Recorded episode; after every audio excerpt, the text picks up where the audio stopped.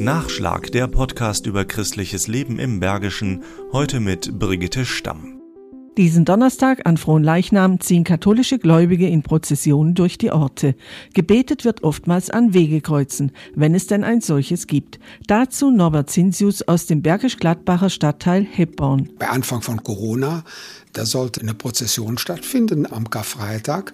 Und da hat man festgestellt, dass es hier überhaupt kein Wegekreuz gibt bei uns in der Gemeinde. Es gibt eins, aber das steht direkt neben der Kirche. Und deshalb entstand die Idee für ein neues Wegekreuz. Für die Umsetzung sorgte der Hebborner Künstler Walter Jansen. Anfangs hatte er den Rat, Weshalb macht ihr euch das Leben so schwer? Wenn ich ein Kreuz brauche, dann nehme ich zwei Balken, haue die übereinander, grabe ein Loch, stelle das Kreuz auf, einen Blumenköbel davor und halte Andacht. Entworfen hat er dann jedoch ein Doppelkreuz aus Glas mit Figuren aus Bronze.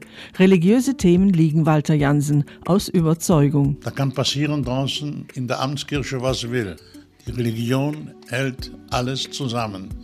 Weil ich äh, wunderbare Dinge erlebt habe, wo ich mir sage, das realisiert sich nur, weil dahinter eine Gestaltungsmacht steht. Eines der Wunder, als Sechsjähriger überlebte er in Hebborn im Februar 1945 einen Bombenangriff.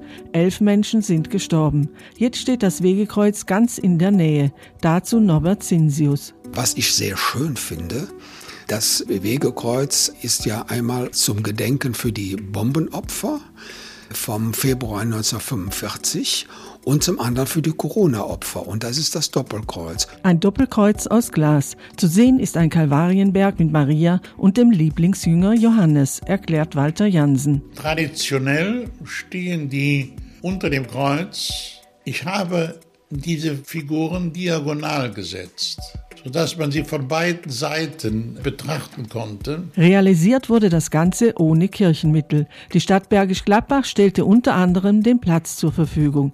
Seit das Wegekreuz im letzten Herbst eingesegnet wurde, kommt es dort immer wieder zu interessanten Gesprächen. Besonders über die Aufschrift INRI berichtet Norbert Zinsius. Das ist Jesus Nazareth Rex Judorum. Jesus von Nazareth König der Juden, was Pilatus damals ans Kreuz gemacht hat. Und da steht er auch, aber die Leute heute wissen das gar nicht mehr. Und das kann man dann immer wieder erklären. Und ja, das finde ich auch toll, dass man da auch so ein bisschen Zeugnis geben kann für Jesus.